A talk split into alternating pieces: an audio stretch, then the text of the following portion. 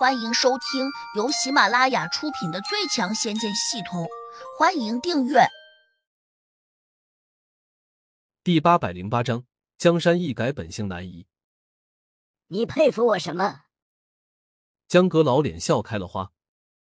像你师傅那样的高人，普通人要想拜在他门下，绝对是件很困难的事情。没想到你办到了，所以我由衷的佩服你。雅兰认真的说道。哈哈，江格欢喜的大笑起来。这就是眼力，没有一百年深厚的阅历，谁能一眼就看懂我师傅那种隐藏在这世界上的高人？他毫不客气的吹嘘起自己来了。不过，亚兰和修竹丝毫不介意，相反，他们还认为江格这不是在吹牛，是真的有眼光。他们在这里因为胡杨高兴着的时候。胡杨却在那边感觉有点头大。这四个魔头虽然已经被自己做了根本性的改变，但却改变不了他们长久形成的饮食习惯，尤其改变不了他们想吃人的欲望。刚才若不是自己及时赶到，可能修竹和雅兰手下那三个女弟子还要遭殃。人肉真的那么好吃吗？胡杨冷冷的问。黑风金魔陪着笑说。其实人肉和兽类的肉差别不大，只是我们习惯了吃人而已。以后必须改变这个习惯。胡杨本想再威胁一句，但心里却很清楚，如果不用七红的手段，估计已经威胁不了他们了。毕竟他们修炼出了不死之身，哪怕用仙气也杀不死他们。唯一的办法就哄着他们进重要空间，然后再也不要放出来。只要这样，才会杜绝他们出来吃人。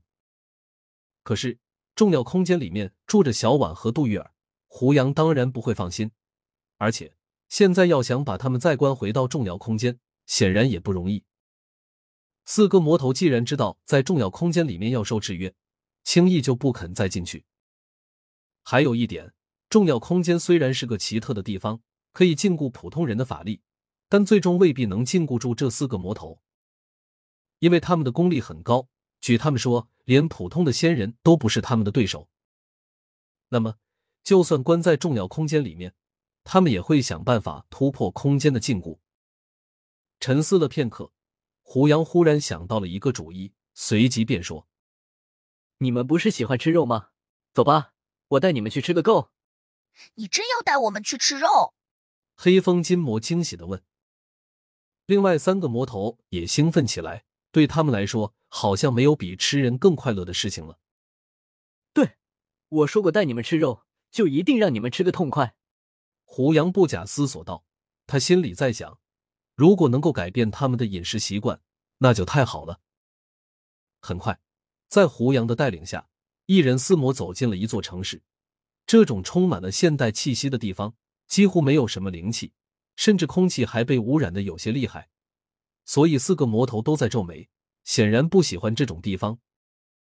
胡杨假装没有看见，直接把他们带进了一家豪华气派的餐厅。两个迎宾小妹看着胡杨时，眼神一亮，下意识的念了一句：“好帅的男人。”下一刻，他们的目光又移到了四个魔头的身上，不禁又觉得有些怪怪的感觉，因为四个少年模样的家伙穿着拖地的青色道袍，甚至都不能用穿。也许用“过”这个词语可能要准确的多。先生，你们用餐吗？提前订座没有？如果没有订座，恐怕我们没法接待你们。其中一个迎宾小妹客气道。罗小红跳过来叫道：“什么意思？不接待我们？怕我们吃了东西不给钱吗？”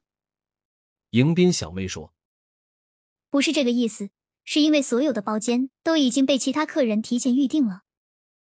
我们可以坐大厅。迎宾小妹讪讪的指了下四个魔头说：“他们穿的太奇怪了，可能会让其他客人感到不自在。”胡杨顿时明白过来，原来是这个意思。这地方不是没有座位，是不想接待他们这种衣衫不整的人。魔小红性子急，又叫了起来：“我们是来吃东西的。”不是来选美的，居然不接待我们！哼，信不信我吃了你？他的话还没有说完，就被胡杨伸手堵在了嘴上。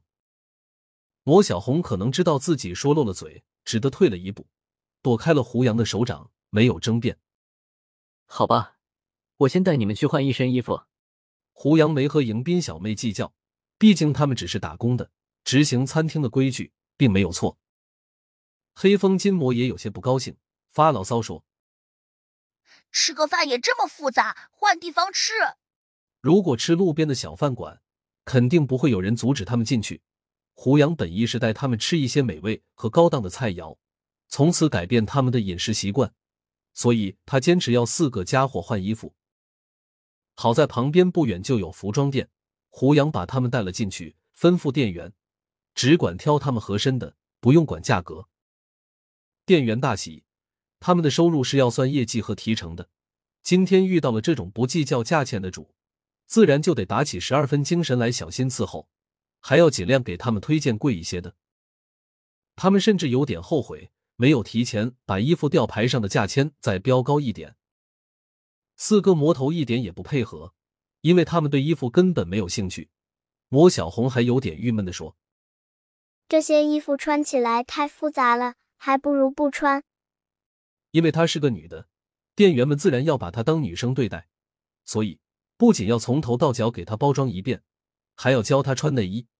这让魔小红气得又想咬人。不过胡杨一直跟着她，她才没敢发作。胡杨当然清楚这个情况，其他三个家伙都是男的，更好伺候。魔小红不仅是个女子，而且脾气大，所以必须把她盯紧一点。